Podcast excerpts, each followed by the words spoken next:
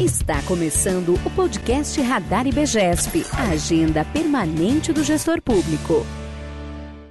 Olá, eu sou a Dolores. Eu sou a Alessandra. Bem-vindos de volta a mais um episódio do Radar IBGESP, agenda permanente do gestor público. Em mais uma gravação direto da nossa casa, então desculpem se vocês ouvirem algum ruído, algum barulho, estamos nos adaptando a esse formato. E é com muito prazer que a gente recebe a Vera Bafa, que é ouvidora geral do Estado desde março de 2019, foi presidente da Corregedoria Geral da Administração, é formada em Direito na turma de 88 pela USP, é, é, procuradora do Estado de São Paulo, aposentada, atuou 26 anos, atuou na Procuradoria Fiscal e na Consultoria Jurídica da Secretaria da Fazenda, foi chefe da Consultoria Jurídica da Secretaria da Cultura e encerrou sua carreira na Procuradoria da Fazenda do Estado, junto ao Tribunal de Contas. É também especialista em direito tributário e financeiro na Escola Superior da PGE. Foi juíza do TITIO, Tribunal de Impostos e Taxas, e conselheira eleita do Conselho da PGE de São Paulo no biênio de 2011 e 2012. Também atua como instrutora da Fundar, é, já atuou como instrutora da Fundarp e da EGESP nos cursos diversos, formação de pregoeiro, sistemas de de preços e contratos administrativos. Até alcancei aqui a voz. Vamos ter muita experiência é, com a Vera, e esse é o podcast Fala Servidor, que é muito especial para toda a equipe do IBGESP, que é para conhecer a trajetória no serviço público, o que trouxe as pessoas até o serviço público e por que a gente acredita tanto nele como transformação social e execução, execução de políticas públicas. Quem está comigo para apresentar hoje é a Alessandra, vocês viram no comecinho. Oi, Alessandra. Olá, Bom, eu estou no lugar da Marina, mas assim como no episódio anterior, estou ocupando um pouquinho melhor esse espaço enquanto a Marina não pode. É um presente muito grande estar aqui nesse podcast, porque a Vera tem muita coisa para contar para gente. Ela é uma figura muito forte. É, olhem, joguem o nome dela no Google e olhem a, a, a foto a, da Vera, que eu acho que é muito interessante ela é muito coerente, é o jeito dela. A gente fala assim que a gente admira muito a postura da Vera para algumas coisas. E chamar para participar desse episódio Fala Servidor é porque ela foi pioneira em muitas coisas dentro da administração pública. Não falo de, de inovação totalmente ou de coisas inovadoras, mas a postura dela enquanto mulher e o que ela representa para a administração pública é muito importante. Então, Vera, obrigado por ter aceito o convite, estar aqui com a gente. É uma honra muito grande tê-la aqui. Eu é que agradeço a oportunidade de estar aqui, o convite gentil, né? E ouvir esses elogios sempre faz bem para o ego, né? Ainda mais numa fase que a gente anda assim um pouquinho para baixo, diria reflexiva, né? Assim, pensando em tudo que a gente está vivendo. É muito importante ter essa, esse reforço positivo e, enfim, de elogio, né? A gente, quem olha assim para o currículo fala, nossa, né? É, mas teve muito suor e muito sangue nisso tudo, né? Eu a gente, que... a gente não faz nada assim é, com facilidade, né? Eu acho que tudo tem muito esforço, muita dedicação, mas sobretudo muito muito amor, né? Pelo eu sempre tive muito amor pelo serviço público, pelo por trabalhar no Estado, muita, muito orgulho de dizer eu sou procuradora do Estado, né? Sempre gostei. Hoje eu brinco que falo, eu vou preencher um, um cadastro, falo, faço assim, nossa, profissão. Eu falo, o que, que eu sou, né? Porque eu não posso dizer procuradora do Estado aposentada. Só aposentada também não sou, né? Aí eu ponho advogada, mas assim, falta um pedaço, né? Falta um pedaço de mim aí. Mas tudo bem, é, eu imagino. É assim eu imagino de verdade. Por isso que você está aqui, né, nesse é. episódio de hoje, para contar para a gente, porque ninguém é só uma coisa. E você, então, você conseguiu ser um monte de coisa, né? E Sim. até brinquei, antes da gente começar a gravar, eu brinquei, hoje a gente estava vendo o currículo da Vera, e eu falei que horas que ela dormiu, né? Porque para construir tudo isso. Mas eu acho que é isso que a gente vai contar um pouco e o que, que te motivou. Então, posso começar, Dô? Claro, eu queria só comentar que o papel desse, desse quadro é exatamente trabalhar o currículo. O currículo parece ser uma coisa pronta, mas a caminhada é muito pessoal, né? Então a gente quer conhecer um pouco mais da sua caminhada. Então pode começar assim. Vamos lá. Conta para gente um pouquinho como que você entrou no serviço público, é, como que foi sua trajetória. Ah, então, eu, eu fiz concurso, eu era ainda novinha, né? Tinha 20. Comecei, logo que eu saí da faculdade, já tinha a ideia de ser procuradora do Estado. Acabei passando no concurso de 92, né? É, finalzinho de 92, de presente de Natal, fui nomeada procuradora e tomei posse em janeiro de 93, né? De lá para cá foram 26 anos de procuradoria, e, e, eu, e eu brinco que eu consegui fazer na trajetória minha da procuradoria é, um, um, uma trilha em que eu consegui é, vivenciar toda essa parte de controle da administração pública, né? Não sei, não é à toa que eu tô que eu tô hoje na ouvidoria geral, que a gente pode dizer que é um controle social, uma das formas de controle social. Depois a gente pode conversar sobre isso passei pela Corregedoria Geral da Administração, é, que é o controle interno, né, em si, uh, da, da, do Estado de São Paulo, é, e passei, no final da, da, da Procuradoria, né, da minha trilha da Procuradoria, pela, pelo Tribunal de Contas, que é o controle externo, propriamente dito, que está fora da administração, né, é, que é, é o outro poder, é o legislativo, né, controlando a atividade dos demais poderes. Bom, é, então, assim, dentro da Procuradoria, eu trabalhei, a, a, minha atividade toda dentro dela praticamente foi na área de consultoria e assessoramento dos gestores da, da administração. Então, na atividade de consultoria, a gente faz muito isso de, de dar a trilha, né, de dar a legalidade, de oferecer para o gestor qual o caminho melhor a seguir, né? Só que é um trabalho que eu digo é no antecedente, né? Antes das políticas públicas acontecerem.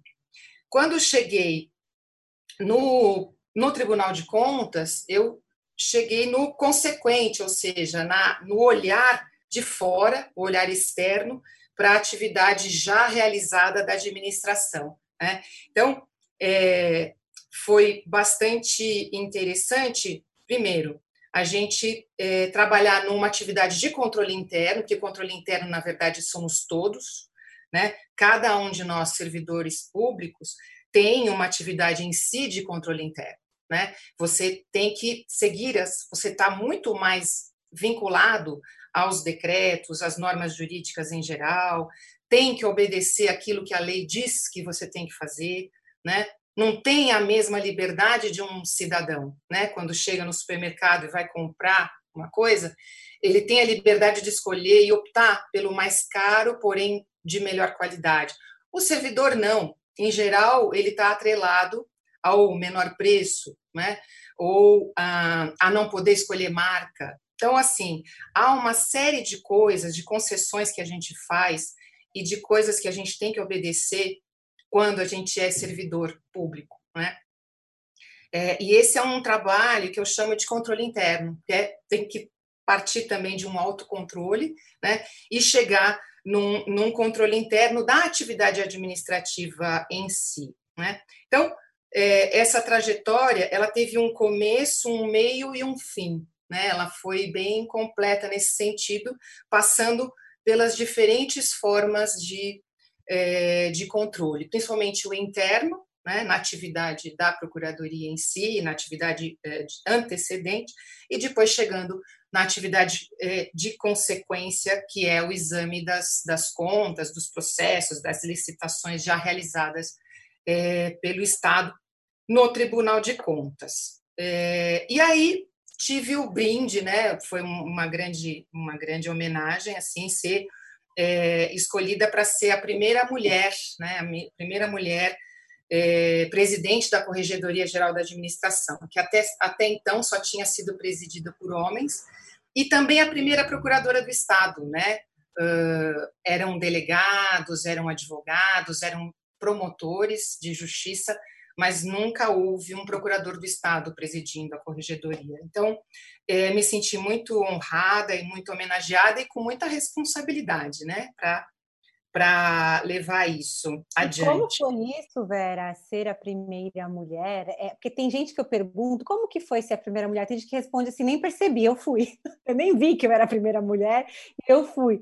Tem gente que fala assim, não, eu tive dificuldades em ocupar esses lugares sendo a primeira mulher. E para você, como que foi?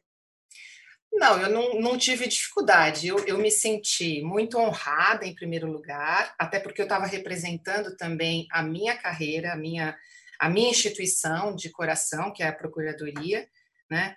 E, mas me senti muito responsável, assim, com uma bagagem, né? Com uma, é, uma honra, porém uma responsabilidade. Eu sabia que eu tinha que dignificar aquela, aquela condição, né? E, ao mesmo tempo, em que a gente traz uma doçura, digamos assim, no trato com as pessoas, porque eu sempre gostei de tratar todo mundo de forma absolutamente igual, né? E é, nunca fiz distinção de nada, de cargos, de isso ou aquilo, para mim não interessa. Interessam as pessoas, né? É, e então, assim, desde essa dessa forma, né, de chegar com essa diplomacia, digamos assim, né, me preocupar de tratar bem as pessoas para para ser bem tratada também, ser respeitada, ao mesmo tempo firme, né? Porque é um cargo é, bastante é, complicado nesse sentido, né? A gente tem que a gente tem que impor muita coisa. Mas, enfim, eu logo procurei é, abarcar todas essas responsabilidades e fazer e dar de mim o melhor, mas é, sempre muito honrada e feliz de participar essa essa condição de ser a primeira mulher na Corregedoria Geral da Administração. E até porque eu acho que nós estamos numa fase em que, tem que a gente tem que valorizar muito isso, né? É, a, a, a, mulher tomando é, esses lugares é, de destaque, de liderança e tal, eu acho que a gente tem que apoiar. E a ouvidoria geral, por sua vez, ela, ela me brindou com uma matéria muito agradável, né, que é trabalhar com controle social. Eu me sinto prestando é, aquele compromisso que eu tive sempre comigo mesma de devolver ao Estado tudo aquilo que ele me deu, porque eu estudei na USP, né, afinal de contas, eu me formei sem pagar nada pelo meu, pela minha faculdade, né, e a melhor faculdade é, do, do Brasil, se não da América Latina, né, do, do direito, é, então eu tinha que devolver ao Estado isso tudo que eu que eu dei, a sociedade, né, que pagou os meus estudos, eu tinha que devolver. E na ouvidoria geral, eu, eu sinto esse compromisso. Primeiro que, que é a ouvidoria geral, ela é um instrumento de é, que facilita justamente esse controle social. Não é somente um canal de reclamações, né, de, de sugestões, uh, de indagações, de dúvidas e, e manifestações da sociedade, do cidadão, mas também é um canal que faz repercutir essa voz da sociedade, do cidadão, na administração pública para que o uh, o serviço possa funcionar cada vez melhor, né? Possa se aprimorar, enfim. É, então, essa atividade de controle social é, faz fe, dá o fecho é, que eu acho bem bacana a essa trajetória minha que eu falei de, de, de trabalhar com o controle da administração pública, né? É, falei do controle interno, falei do controle externo do Tribunal de Contas e depois agora o controle é, social. E, e, é muito melhor trabalhar com transparência, com controle social, do que com a Corregedoria Geral da Administração, onde se tem um controle interno, é verdade, porém, uma coisa mais repressora, que faz as apurações todas, né? É, é, de toda a conduta dos servidores, então é muito mais pesado, é carregado negativamente, é, não é um ambiente agradável, pelo menos não, não para o meu jeito de ser. O meu jeito é muito mais nesse em que a gente trabalha preventivamente, que a gente trabalha acolhendo as sugestões para melhorar as coisas, né? Então, eu não mesmo na corregedoria, meu, meu foco sempre foi esse: treinar as, os servidores, é, trabalhar no preventivo, fazer com que as pessoas não errem. É, é, aliás, sabendo, porque trabalhei no Tribunal de Contas, que as pessoas não erram 97% das vezes hum, por má fé, né? É, mas sim por desconhecimento, né? que eu achei que a gente tinha que investir no trabalho preventivo, né? fazer treinar as pessoas, fazer com que elas começassem a trabalhar melhor e assim não terem é, consequências, né, nem no âmbito da CGA, né, da Corregedoria Geral, é, nem no âmbito do Tribunal de Contas, que examina as contas, enfim, as licitações, os contratos. Então, é isso que eu sempre busquei é, na Corregedoria, e agora na ouvidoria eu, eu me sinto mais à vontade de trabalhar no treinamento de ouvidores, no treinamento, é, ajudar o arquivo do Estado a, a, treinar o, o, os servidores que mexem com o SIC, que é o Sistema de Informações ao Cidadão, que é transparência é, passiva do, da lei de acesso à informação, enfim, é uma matéria, portal da transparência, né, transparência da administração, é muito mais é, gostoso é, de trabalhar e gratificante, né, de trabalhar na ouvidoria geral com essa matéria do que com a corregedoria. Então, assim, é, acho que eu falei demais aí na minha trajetória, tem mais coisa que vocês querem me perguntar, né? Mas Sim. também acho que já fui cercando algumas outras coisas uh, que talvez vocês queiram saber. É, você riscou algumas perguntas aqui, mas é, voltando lá para o comecinho da sua resposta, você falou que saindo da, da formação em Direito, né, você já pensava em entrar para o serviço público. Sim. Então, eu queria entender qual era a sua expectativa ali como uma jovem, recém-formada, é o que, que te motivou a chegar no serviço público e se você já puder é, pensar numa dica para quem está pensando nessa carreira e quer entrar para esse, esse mundo, né? Uhum. E, e, complementando o que a Dolores falou, é, já aproveita e responde para gente. É, se você imaginou, não sei o que, que você pensava que você vai contar, mas se você imaginou que você estaria onde você está hoje? Não, não imaginei que eu estaria onde estou hoje. É... Ah, sempre, óbvio, tive em mente que eu queria é, cumprir direitinho né, o, o script, é, tentar deixar alguma marca minha na, é, na, na minha carreira, na minha instituição e tal, enfim, fazer, né, efetivamente aquele compromisso, né, que eu tinha comigo mesma de ter um compromisso social e tal, é, que isso acontecesse. Mas eu não, imaginei que fosse chegar nesse, nesse aspecto, não. Até porque, na Procuradoria, por exemplo, os, os, os cargos de chefia, eles não representam grande coisa, pelo contrário, é só responsabilidade a mais, mas não tem um centavo a mais na, na, na, na nossa remuneração, né? Então, por esse aspecto, a gente não, não tem uma motivação.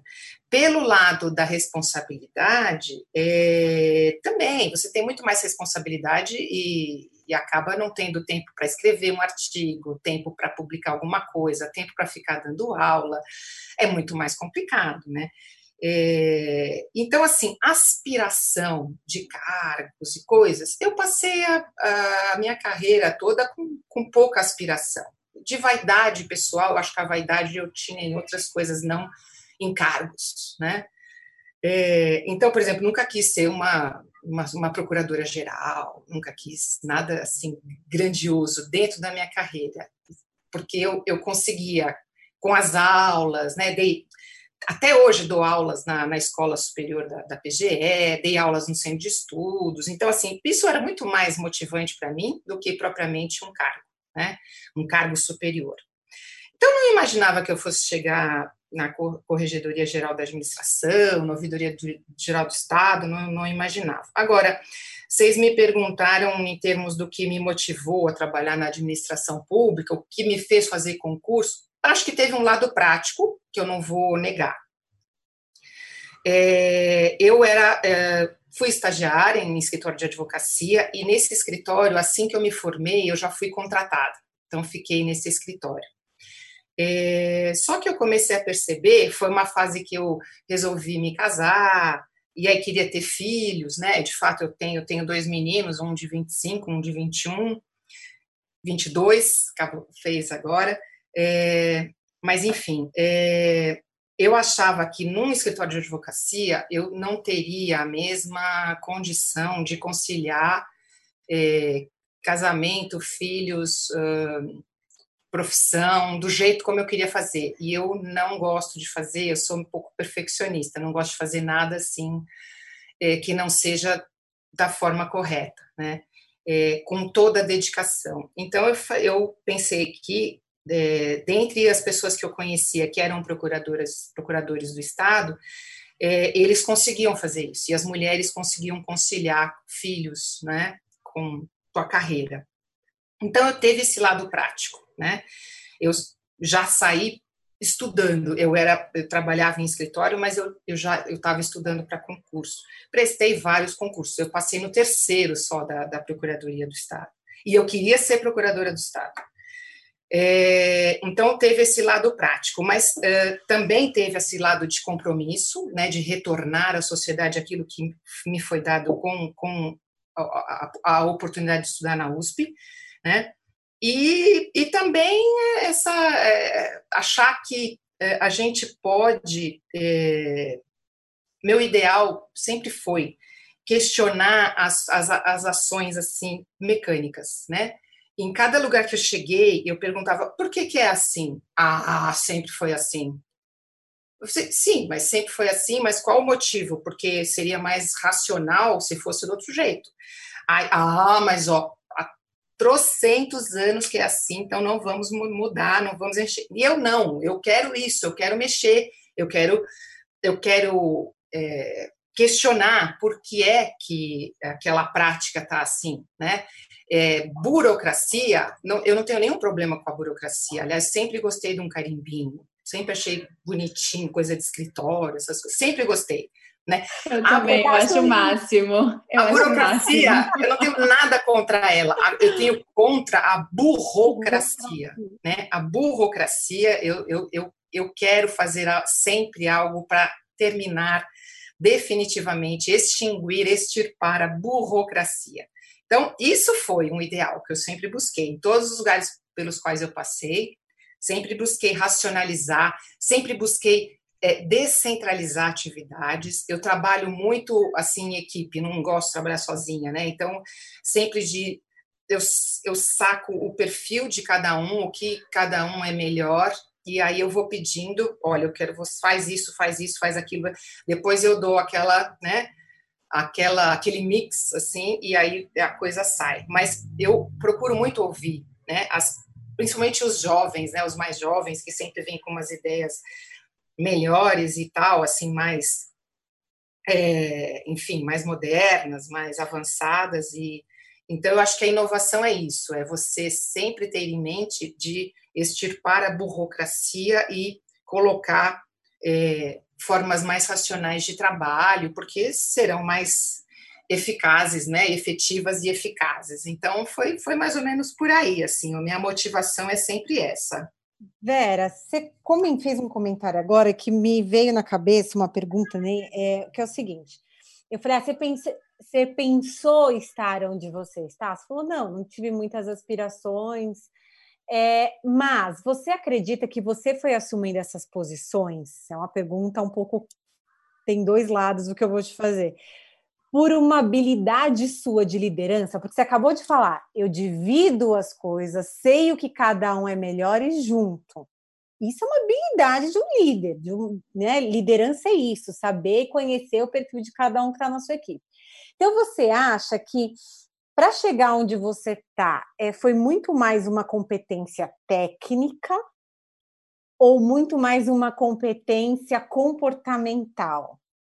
Não vou desmerecer a técnica, mas quem está nos ouvindo, eu acho que é interessante, né? De repente a pessoa é muito boa tecnicamente, mas eu acho que tem aí um pedaço antecipando a minha opinião, que é saber lidar com pessoas. Você também fez isso. Mas você, fazendo essa autoanálise, como que você Quanto por cento de cada coisa foi, você acha? Ah, eu acho que é muito mais comportamental, assim, do, do meu jeito, né? Claro que eu sempre gostei de estudar, gostei de dar aula, então, para dar aula, você tem que né, se preparar, estudar e tal. Mas, assim, é, eu não, eu acho que é, valorizo bem mais é, o cuidado com as pessoas, né? A forma de você se relacionar com as pessoas, você ser diplomático. Eu acho que tem como você ser, ser dura, é, ser, ser firme, sem nunca perder a ternura jamais, né? E então eu acho assim, como eu sempre valorizei é, o fato de dividir as tarefas, de e sei das minhas limitações, eu sei.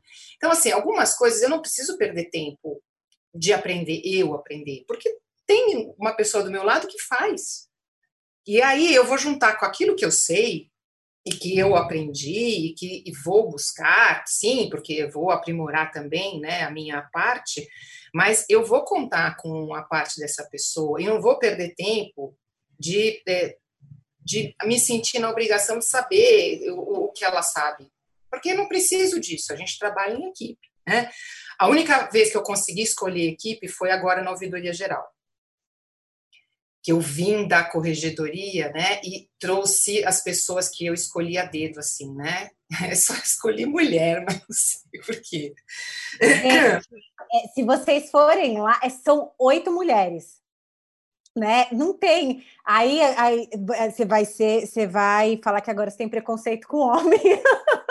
Ah, é, vamos dizer. É, falar isso agora, porque tá tudo... É, não, preconceito nenhum, Preconceito é, nenhum, pelo contrário, eu, eu já, já passei por algumas, uh, alguns locais de trabalho, né, principalmente na Procuradoria, e uma das vezes que eu mudei né, de consultoria jurídica, eu falei assim: nossa, graças a Deus, agora eu só tenho homem, só trabalho com homem. Chega de mimimi, que eu estava cansada de mimimi, sabe? É, que eu, foi uma época que eu estava trabalhando só com mulheres. E agora não, agora eu, eu realmente pude escolher. Na procuradoria você tem essa história de não poder escolher, né, a sua equipe. E agora eu pude escolher, então foi ótimo, porque eu, eu pude escolher né, com os diferentes perfis, gente que é boa para falar no telefone, atender telefone, gente que é a, a, parte de tecnologia da informação, né, tem uma, uma assessora que é, é cientista de dados e é toda tecnológica, enfim, acho essencial. É, e as outras que, que fazem o papel da parte da, da, transparência, da parte da ouvidoria, enfim, então é ótimo isso. É, uma coisa que eu lembrei, Alessandra, é que vocês, você me perguntou o que, que eu diria a um servidor em início de carreira, né?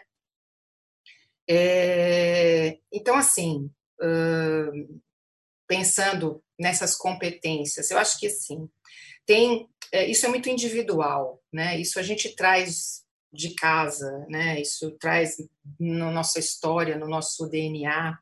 Então é meio complicado você falar assim em termos de comportamento e tal. Mas é, essa história de trabalhar em equipe eu acho muito oportuna, muito interessante. Acho que sozinho a gente se limita demais, né? Por mais que você seja um gênio e que tenha toda a luz do mundo através dos livros, dos estudos, não, não, não sei uh, se a gente chega muito longe assim, só trabalhando sozinho, né? É, sempre a amplitude né, do pensamento vem com as pessoas e o trabalho em equipe. Mas, assim, uma coisa que, com certeza, acho que hoje, quando a gente fala em serviço público, a gente tem que falar em, é, na palavra res pública, né? É, então, assim, eu acho que a atitude, o comportamento do servidor público tem que ser republicano, em primeiro lugar. Né? Quando você fala em res pública, você fala na coisa que é de todo mundo, que não é só sua. Né? Então, você não pode dela se apropriar. Né? Você não tem esse direito. Você tem que cuidar bem dela é, é, porque aquilo é de todo mundo e aquilo aproveita a todos, a toda a sociedade, né? Então acho que esse é o primeiro, a primeira atitude, o primeiro comportamento é um comportamento é, republicano. O pensamento tem que ser republicano, né? O Estado em si, falo o Estado não é o Estado de São Paulo, é, não é é, prefeitura, né? é, eu falo Estado enquanto o, o grupo, né, agrupamento, administração. Um, mas o Estado, é, enquanto cofre público, enquanto é, aquilo que é de todos, né, enquanto res pública, ele é frágil, muito frágil. E ele é, ele é passivo, é, ele ele está ali, ele está sujeito a tudo e ele fica muito subjugado, né? Então, se cada um que se propuser a ser servidor público não cuidar desse, desse Estado como cuidasse de sua própria casa, né? É, aí não, não vai prestar, como a gente vê tanta coisa aí não prestando, né? E, então, acho que é isso. A primeira, a primeira coisa, o primeiro conselho, o primeiro. É, primeira dica que eu diria que é preliminar, preliminarmente, né, é, tenha um pensamento republicano, porque você vai ter que se comportar de forma diferente do que você se comporta. Que nem eu já dei o exemplo do supermercado. Você não é um cidadão só. Você é um cidadão que fez um concurso público ou que assumiu um cargo público é, e, e, tem que saber disso, que é a, a sua, a seu, seu comportamento, a sua atitude vai ter que ser sempre é republicana, sujeita a regras que você não tem quando é cidadão, no supermercado, né? Então, tendo que se comportar de forma bem diferente do que você se comporta na sua vida privada, né? Então é isso, acho que é o básico. Eu acho que fica uma aprendizagem muito boa, porque a gente tem mania de ver a coisa como muito grande, né? Uma máquina pública, mas a máquina pública são pessoas que assumem seu, seus micropoderes e colocam as coisas em ação. Então, eu também acho que é uma prerrogativa muito legal de imaginar que o seu papel vai ser feito, né, e que vai completar um todo. É, muito obrigada por participar do quadro Fala Servidor. Eu acho que a Alessandra abriu a conversa falando que você é uma mulher forte, e sempre que a gente entrevista mulheres, aparecem aspectos da vida que homem não fala, né? Como que eu vou me dedicar à minha família, como que eu vou ser mãe, como o serviço público abraça mulheres, né? E que legal ver que ele está abrindo espaços de cargos mais altos e representativos para mulheres também. Esse é um movimento novo, que eu fico muito orgulhosa de contar também, né? Como mulher, o IBGESP também é uma empresa muito feminina. Hoje, somos quase todas mulheres também, confiando nas habilidades de todos os gêneros, mas somos muitas mulheres. É, e é muito legal ouvir sua história. Alê, você quer falar alguma coisa? Não, é pena que a gente tem pouco tempo, né? Porque a gente a proposta do podcast é ser curto para que as pessoas possam ouvir no, num deslocamento ou enquanto estão cozinhando. É, esse deslocamento a gente vai ter que repensar, né? A gente vai ter que repensar. Ele não existe mais. Agora vai ser enquanto está cozinhando, enquanto está quase indo descansar. tem, que ser, tem que ser curto, mas a Vera tem, se vocês procurarem por ela, tem esse podcast, é, jogar o nome dela no Google, tem algumas informações sobre ela. Acho interessante pesquisar um pouquinho, porque ela tem bastante coisa para acrescentar. E só agradecer, Vera, é, pela tua presença aqui com a gente, o tempo, porque eu sei que o tempo vale ouro e você compartilhar isso com a gente e avisar nossos ouvintes que tem um segundo podcast com a Vera, explicando um pouco a ouvidoria, porque as pessoas não sabem o que acontece os processos. Então, agora que todo mundo conhece bem a Vera, não sei se pode conhecer até melhor, né? Mas dentro do tempo que a gente tinha, é, corre lá para o próximo podcast que ela vai contar um pouco da experiência dela é, na ouvidoria do Estado de São Paulo. Tá bom? Obrigada, Vera. Obrigada a vocês, foi um prazer conversar um pouquinho com vocês. Conversaria bem mais, né? Teria bem também. mais bastante coisa para contar, mas enfim, eu acho que é por aí e, e muito interessante. Eu espero que, que as pessoas uh, tenham, uh, continuem tendo o intuito de fazer concurso, mesmo com tanta coisa acontecendo, né? No sentido, sei lá, reforma da Previdência alterações aí, todas que é, vêm acontecendo, mas que continuem tendo essa, esse intuito. Eu acho que o servidor público ele é muito estigmatizado e ah, eu sempre defendo o, o, o, servidor público, porque assim, quem trabalha, é, gente que não trabalha, nós temos também na iniciativa privada, né? Como é que é vagabundo, né?